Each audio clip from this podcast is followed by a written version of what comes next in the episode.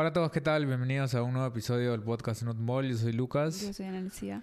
Y hoy día vamos a hablar eh, de cómo eh, el preparar o los diferentes métodos de cocción pueden alterar las propiedades de los alimentos. Em, y estas propiedades pueden ser que simplemente producimos nuevas sustancias a la, hora de, utilizar ciertos métodos de cocción o cómo alteramos las propiedades nutricionales eh, de los alimentos. ¿no? Y creo que para mí es, es algo que sí, eh, bueno, es, íntimamente nutricional, ¿no? Pero en general puede ser que nos haga mucho énfasis eh, cuando pensamos en dietas. Sí. Em, Porque todo el mundo creo que tiene la noción de que, por ejemplo, los vegetales son ricos en vitaminas y minerales, pero cómo cocinamos ese vegetal, si es que lo cocinamos, que se parece un poco al episodio en el que hicimos de cómo es bueno comer tu ensalada con grasa porque mejoras la absorción de ciertos nutrientes. Cómo cocinas esos vegetales o alimentos también puede afectar los nutrientes que absorbes o incluso generar em, eh, antinutrientes en ciertos casos. Eh, sí, digamos, quizás no le diría antinutrientes, pero eh, como que compuestos que no tienen... sabía cómo denominarlo, pero No, es que antinutrientes son compuestos que no... O sea, muchos alimentos tienen antinutrientes que, por ejemplo, son compuestos que encuentras en muchas plantas o vegetales que bloquean la absorción de ciertos minerales. Eso técnicamente eso es antinutriente. Em, pero digamos compuestos que pueden ser dañinos que se forman cuando cocinamos.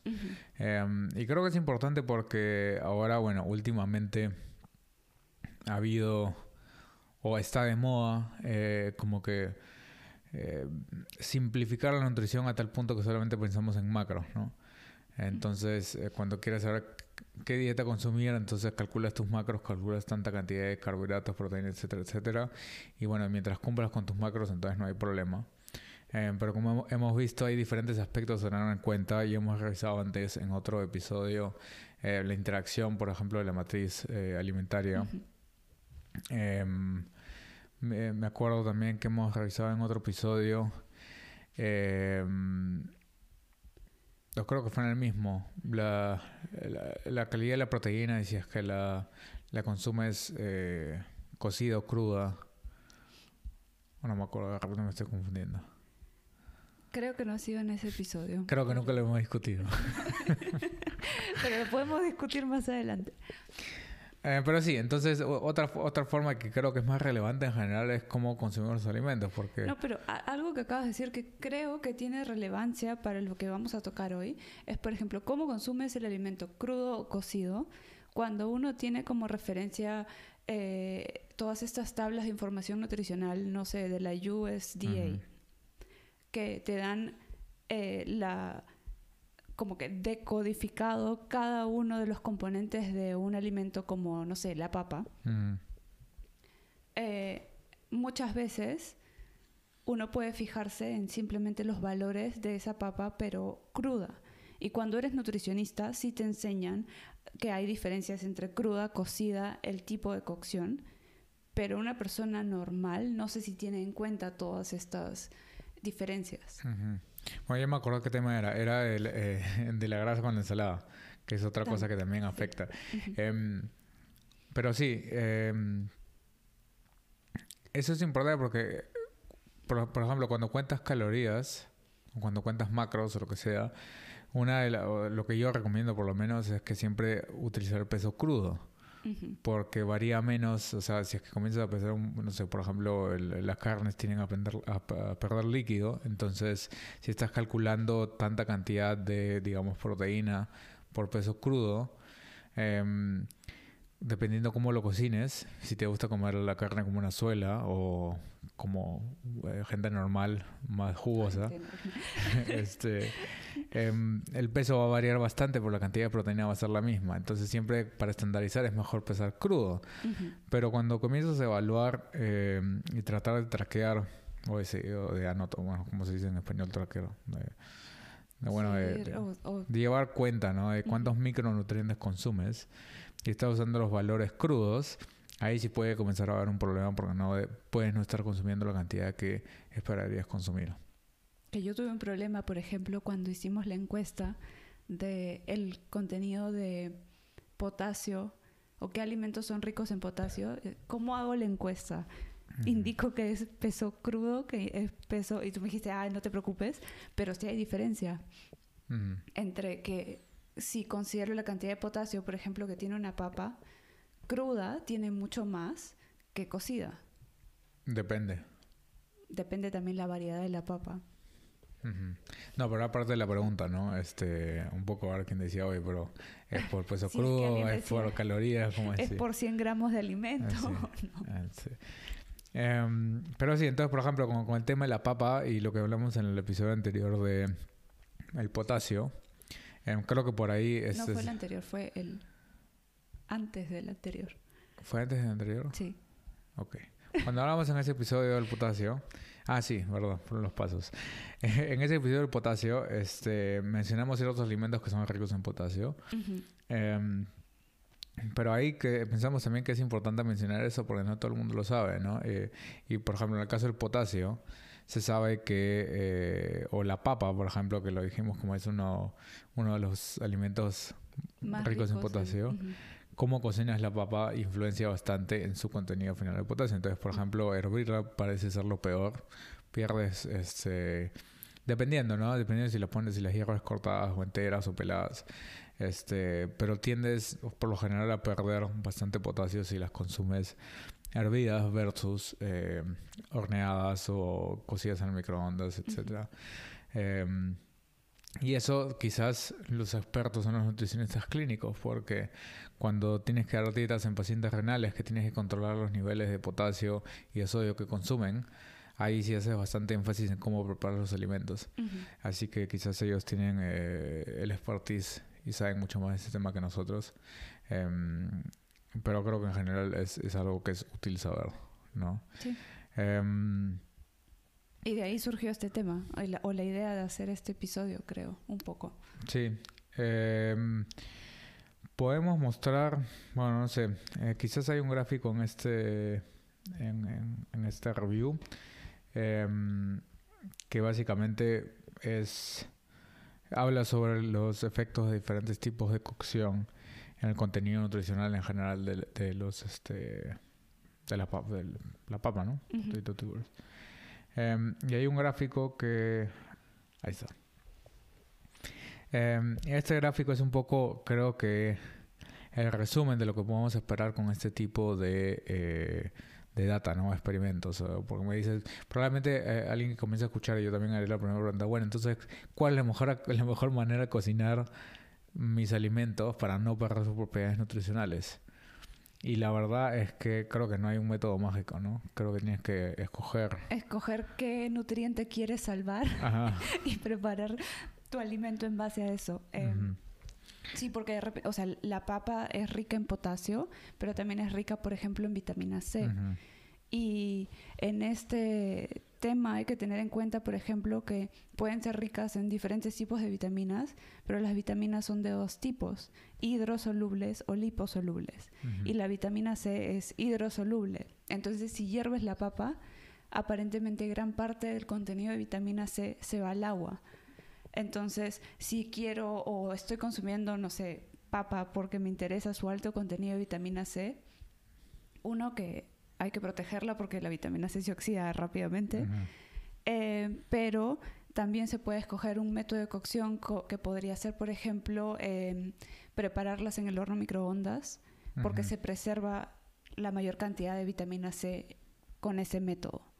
Pero entonces, en general, no hay un método estrella que preserve todos los eh, nutrientes.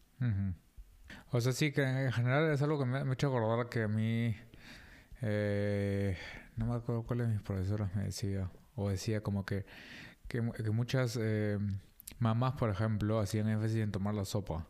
O, creo que viene pues de, de, las abuelitas, ¿no? Que siempre te, te hacen tomar la sopa, hijito, tienes que tomar tu sopa.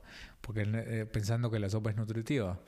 Y dicen, no, pero en verdad la sopa te va a llenar solamente agua, pero depende de qué cosa hierbas, o sea, en realidad... Eh, la sopita de enfermo que te ponen papa probablemente esté todos los nutrientes. Claro, entonces este, en, una sopa, en realidad, probablemente si es que uno hierve verduras y pollo o lo que sea, em, ahí se encuentran bastante los micronutrientes que se están perdiendo, entonces consumir el agua en ese caso sería, sería bueno. Mi abuela siempre que preparaba papas, de ahí hacía jugo con el agua que quedaba. Sí, eso, es bastante común, eh, eh, creo. Y era Pero, o sea, ahora que pienso es como que sabiduría de las abuelas. porque también otra cosa que no sé si se sigue haciendo, pero me acuerdo que como sabía que la, eh, las bueno, no decía que era la vitamina C, pero decía que las papas se oxidan. Entonces, mientras iba cortándolas para freírlas, las ponía en agua para que se mantenga. No, pero eso lo ves. O sea, si no las pones en agua, se ponen en marrones y negras. claro, ese es un, reflejo de lo que está pasando cuando entra Pero es sabiduría de abuelita, no, de, no necesariamente. Claro, es, una, es un truco culinario, ¿no? Pero, pero, o sea, que hay bastante relación en realidad este, em, entre, entre sabor de cocina y. Eh, también todo está, o sea, hay una relación entre los cambios, digamos, organolépticos que hay en los alimentos y los cambios nutricionales. Em, por lo cual muchas de las cosas que hacemos, por ejemplo, el, el em, pre-remojar algunas leguminosas em, ah, de, un día para otro, ayuda, por ejemplo, a reducir ciertos compuestos que también pueden causar malestar gástrico. Entonces ya se sabe que si no lo haces, pero no sabes que estás haciendo, o sea, no sabes que es por ese motivo, pero ya se sabe que si es que no lo haces, o esa es la manera en la que tienes que prepararlo, normalmente. Em, pero sí, bueno, mi comentario va más, más porque em, creo que algunos nutricionistas o alguna gente que como que despectivamente decía, ay, esa sopa es agua, concéntrate en comerla. Pero en realidad, eh, una sopa que como, creo que sería bueno comer las dos cosas. Em, pero sí, bueno, básicamente lo que muestra este gráfico es que no hay manera más de cocinar. Quizás eh, lo que consistentemente muestra es que freír no es muy bueno para la mayoría de cosas. Creo que em, freír era el más destructivo de nutrientes. Entonces acá, por ejemplo, eh, en este, en, en el eje eh, I, es básicamente el cambio en porcentaje de los nutrientes, o sea, cuánto en porcentaje se pierde o se gana de nutrientes comparado con crudo. Y por ejemplo, si vemos en vitamina C, se pierde casi el 100% en, cuando es frito, pero por el mismo tiempo ganas o se concentran el contenido de, fenoles totales. ¿No? que son, eh, ponemos los fitoquímicos que algunos, alguien puede estar interesado en consumir. Porque son em, antioxidantes. o antocianinas, por ejemplo. Se va casi también, disminuye casi el 100% frito, pero si es que lo eh, hierves o si es que eh, lo calientas en el microondas, aumenta casi el 100%. Entonces, em, en, la práctica creo que no es muy eh, útil ¿no? a, menos que quieras tener, estás enfocado, como decías, en vitamina C, entonces te enfocas en vitamina C. Pero quizás lo mejor sería combinar y preparar de diferentes maneras, cosas que al final se balancea un poco las pérdidas.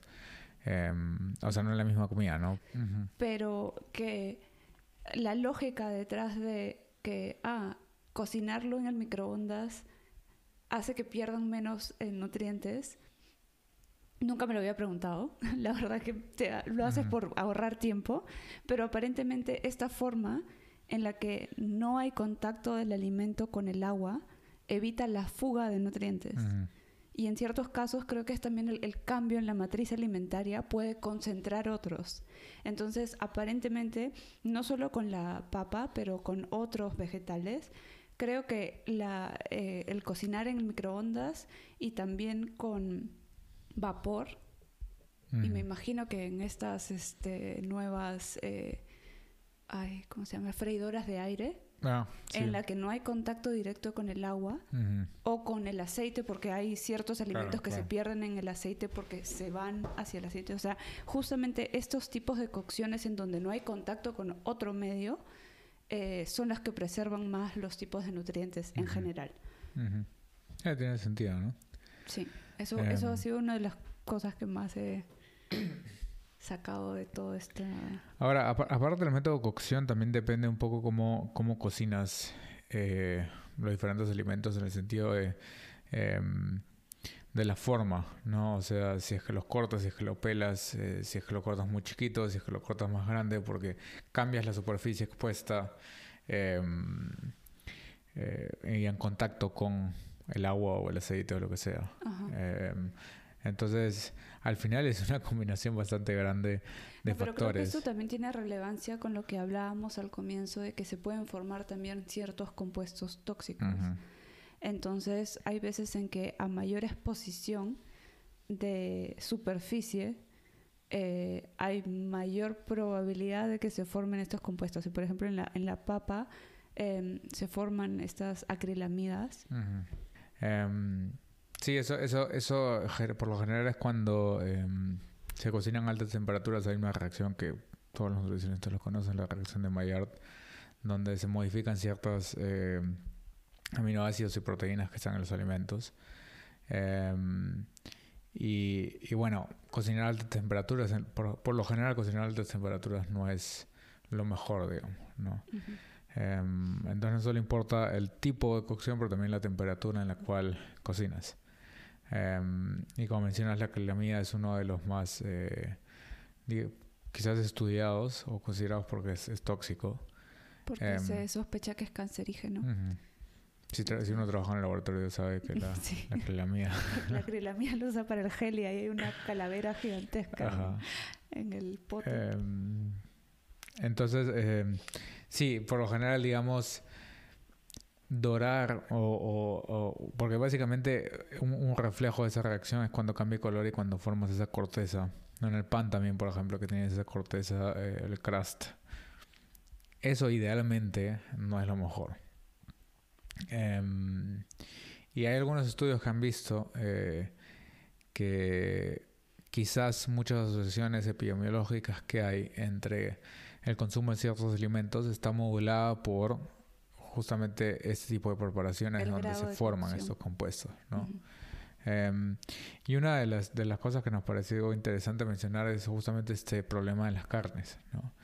Em, porque había un paper, creo que no, no, lo vamos a mostrar, pero que básicamente creo que encontraba que gran parte de la asociación entre el consumo de carnes y diabetes de tipo 2 estaba mediada por consumir las carnes altas eh, de esta manera, no eh, fritas o... Creo que era cocinadas con fuego alto, o sea, como en parrillas, pero cosa que se, se quema un poco eh, la carne y sobre todo si es que estaban bastante cocidas, o sea, no, no, en término medio, sino Claro, o sea, ya, o sea, sí, sí, es un poco, eh, no, no, no persona normal le gusta la carne eh, extremadamente cocida. Claro, eh, en general quemado, pues, ¿no? Podríamos pensar, porque no solamente se forman estos compuestos en los alimentos que estás quemando, pero también en el aceite y en la grasa que estás usando quemar grasa o aceite es una de las peores cosas porque formas un montón de, de eh, peroxidación lipídica y de compuestos súper tóxicos. Em, así que quizás también muchas de las, porque la mayoría de gente consume esos alimentos de origen animal fritos, em, donde, donde se forman esos compuestos, entonces quizás no es necesariamente el alimento en sí, sino la forma en la que se está consumiendo el alimento, em, que está mediando esa interacción. Y podrían ser también, em, en el caso de estos alimentos, es peor cuando son ultraprocesados, pero también me imagino que influye los condimentos que se han usado. Sí, bueno, ahí, ahí, es donde quería llegar. Que felizmente em, hay alguna data interesante que muestra que sazonar la carne con eh, algunas eh, especias o, compuestos en general, ¿no? Por ejemplo, eh, para, si, no me, si, no me, equivoco, para la aclilamida también se ha visto efectos de, del vinagre o la sal en la papa. Para las papas me, em. parece que em, hacer un remojo previo en vinagre, me imagino que agua con vinagre, podía disminuir la formación de estas acrilamidas o también agregar sal al momento de que se van a hornear, por ejemplo. Eh, entonces se puede modular un poquito dependiendo de qué cosa le pongamos. y Vamos a mostrar un... Eh, sí, este... Em, donde básicamente es, un ejemplo, ¿no? Hemos seleccionado un estudio que nos pareció interesante, pero que muestra muy bien, a mí, a mí me parece muy ilustrativo por el hecho de que no simplemente, lo que pasa es que la mayoría de gente, o la mayoría de sus estudios, lo que hacen es agarran cierto alimento, lo cocinan de cierta manera y ahí miden la concentración de lo que quieran medir por HPLC y se acabó. Pero ahí también es otra cosa cuánto se absorbe y cuánto está disponible para cuando después lo consumes, que eso puede cambiar. Entonces en ese estudio lo que hicieron fue ver qué pasaba si añades eh, una mezcla de hierbas que, tiene, que son ricas en antioxidantes, porque muchas de las cosas que pasan cuando cocinas a altas temperaturas es que se oxidan y formas peróxidos lipídicos. Em, ¿Qué pasa si, tiene sentido, ¿no? ¿Qué pasa si añades especias que tienen componentes antioxidantes eh, mientras estás cocinando? Em, ¿Qué pasa con esos componentes eh, de peroxidación lipídica? Si baja la concentración o si cambia la concentración y si después sujetos consumen esos alimentos, si realmente reduce la cantidad que estamos consumiendo, que al final es lo que nos interesa, ¿no? o sea, la em, cantidad de eh, compuestos oxidantes que se están produciendo. Oxidados, ¿no? Estos lípidos oxidados. Entonces, eh, es bien simple. Simplemente eh, cocinar una hamburguesa con especies, con una mezcla, con una mezcla de especies o sin especies.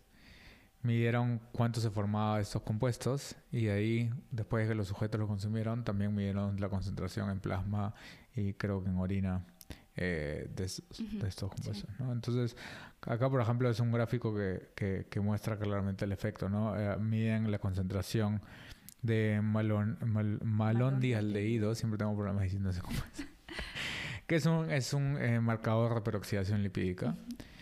Em, entonces, cuando cocinas la, la, hamburguesa solamente con sal, ves que formas cierta concentración. Pero si le añades esas especies, reduce significativamente. Eh, sí, debe, estar por acá, vamos a buscarla. Decía orégano, ajo. Ah, acá está. Em, esta es la composición de la mezcla de especies, ¿no? Entonces tienen este eh, clavo, clavo, canela, orégano, romero, jengibre, jengibre, pimienta negra, páprica y ajo. Em, entonces es una forma comercial. Em, no he revisado, pero ahora voy a revisar a ver si es que, si es que fue oficiado por esta marca. Em, bueno, entonces básicamente cocinaron la carne con esa, con esa mezcla, ¿no? Y realmente, eh, por lo menos el contenido en la carne, después usted toma la carne después de cocinarla y, la, y, miden la concentración de ciertos compuestos, reduce bastante eh, la concentración de malón de aldehído. Fue significativo, sí. Es, o sea, si no hubiera sido significativo, igual numéricamente. Eh, bueno, aunque no puede hacer trucos con, los, con esos gráficos, pero se ve que hay una diferencia.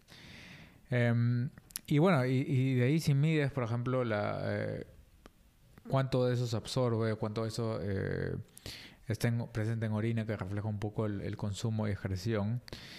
Em, se ve claramente que hay una diferencia, ¿no? Ese es el nivel de ese compuesto en plasma en los sujetos después de consumir esas carnes y ves que eh, cuando consumes la carne solamente con sal aumenta progresivamente después de, unas horas. Em, pero cuando consumes con, con, las especies... Pero eh, también agregan sal. O sea, sal y... sal y. Sí, es verdad, es verdad. Muy buen punto.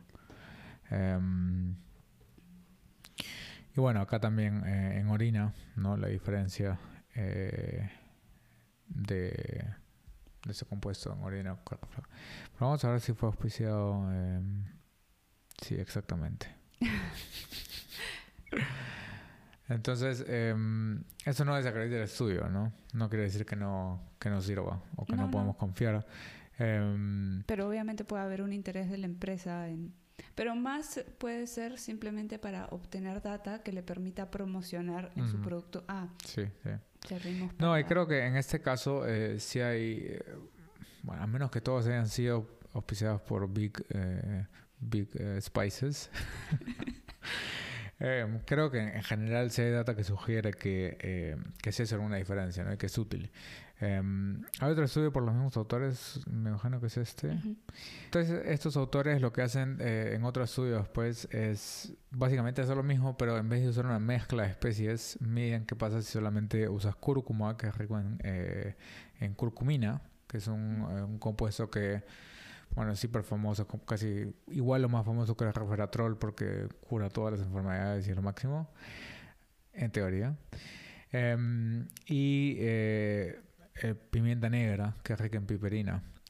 Em, y, y, bueno, ¿por qué son estas dos? Es probablemente porque también entre esos compuestos que se han encontrado que pueden ser beneficiosos en diferentes vegetales o em, especies, hay sinergia. Entonces esto es muy claro, no sé si em, voy a mencionarlo brevemente, pero hay un compuesto en el brócoli, que es el sulforafano, que quizás lo podemos discutir en otro episodio, porque es, es, interesante, ¿no? Pero se necesita, eh, se necesita cierto procesamiento que implica eh, masticar. Eh, y podemos aumentar la concentración dependiendo cómo consumamos el brócoli, qué forma de brócoli. Pero en general lo que se ha visto es que hay una interacción y que la piperina promueve la producción y la absorción de sulforafano. Em, entonces, en este caso con la curcumina probablemente pasa también algo parecido y, y, y, al final lo que quieren ver es que qué pasa si en vez de eso una mezcla que puede potencialmente puede deberse a muchas cosas, em, o sea, los efectos beneficiosos. Em, entonces acá ves, por ejemplo, de nuevo, midiendo un balón dialdehído. En este caso creo que lo que hicieron fue contrastar estas nuevas especias con las del estudio anterior. Entonces, por eso creo que está la mezcla que ya tenían antes y, el, y estos dos nuevos compuestos. Ah, tiene sentido. Em, y ves que, por ejemplo, el orégano, simplemente añadir orégano causa una reducción similar de la mezcla. Em, y bueno, tienes una... Sí, creo que básicamente lo que quizás han querido hacer es identificar cuáles de las especies... Ah, especias de toda ese la mezcla, porque mencionan que eh, en el estudio anterior que habían hecho habían utilizado esta mezcla de especies. Entonces de repente es cuáles son las las que están dando el efecto. Sí, sí. tiene sentido. Entonces, bueno, identifican básicamente como se ve acá que tanto el orégano como el, la cúrcuma causan la misma reducción. Entonces probablemente esos son los... Em, y vamos a ver si hay algo más interesante en el paper. Em, interesante que podemos mostrar. Esa es otra medida de capacidad antioxidante Em, pero bueno, hay bastante, o sea, esos son solamente dos ejemplos eh, de, de papers eh, que tocan ese tema. Em, y bueno, sí creo que ya queda claro que uno, como para cerrar también el episodio, porque puede haber sido un poco denso de cosas. Creo que hemos hablado muy rápido. Quizás. Bueno. Lo siento. Pero pueden ponernos en, en, media velocidad, ¿no? No, no, mejor. no, mejor más rápido que. En fin, para resumir. Así que puedes poner ahí en los eh, en, las etiquetas. Si no quieres, si no quieres escuchar a media hora de dos personas hablando, escucha esto. Em, cómo cocinamos los alimentos afecta las propiedades nutricionales y diferentes tipos de cocción causan diferencias en diferentes compuestos. O sea, no hay una... No hay, una regla. Sí, no hay un método que cause pérdida en todos ni que cause ganancia en todos. Entonces, es un poco dependiendo específicamente de qué quieres hacer énfasis. Por lo cual, entonces, en general, sería más recomendable variar un poco las preparaciones, si que se puede. Quizás algo que sí se puede concluir es no quemar los alimentos, eh, no sobrecocinarlos quizás me parece que en la mayoría de casos no llegar a temperaturas tan elevadas en general es mejor. Y de repente estos métodos para preservar nutrientes, porque en algunos casos hay ciertos nutrientes que como están atrapados en la matriz se benefician de la cocción, pero en general el hecho de no tener el contacto directo con agua o aceite en algunos casos mejora, pero depende de, de, nuevo del origen, si es lipídico o hidrosoluble de la, del compuesto. Em, sí, y, y, también el añadir otras especies o compuestos, bueno, por ejemplo, el vinagre con la papa no es muy práctico porque a qué vas a dar tu papa vinagrada. Sí, eso decían que afecta. Entonces, eh, pero hay algunos compuestos como, como aparecer el orégano, la pimienta, em, la sal, que puede ayudar un poco a reducir la producción de algunos compuestos tóxicos que se eh, producen ah, cuando cocinamos los alimentos. Creo que es importante en ese aspecto es, por ejemplo, en la papa, que es algo que había leído, es que em, hay diferentes especies de, papas cuando vas al mercado o al supermercado en general a comprar. Hay unas que están más... Eh, o que uno sabe por uso de que esta sirve para puré y esta sirve para hornear, que en verdad no es por las puras. Hay, em, por ejemplo, las que creo que son para eh, hornear, em, o al menos lo que he leído de las que han probado en la literatura, eh, producen menor cantidad de acrilamida a, las temperaturas en las que son horneadas. Entonces hay unas que pueden ser hechas o que la especie tiene ciertas características eh, que aguantan mejor esas temperaturas. Y las que son para puré aguantan mejor o se comportan mejor en el, eh, al ser hervidas. Entonces no es por las puras que hay papas de papa de puré y papas de... Sí, bueno, en algunos países eh, existen estas distinciones donde te venden papas para tal cosa o te dicen es mejor para, tal cosa. Papa para puré, sí. Pero también como que en, en, diferentes variedades también se prestan para diferentes cosas y se, conocen, ¿no? Entonces realmente sí, sí, es una diferencia. Em, entonces bueno, espero que como siempre les haya parecido interesante. Y si tienen alguna, algún comentario o alguna pregunta, déjenla en los comentarios y nos vemos en el siguiente episodio. Chao.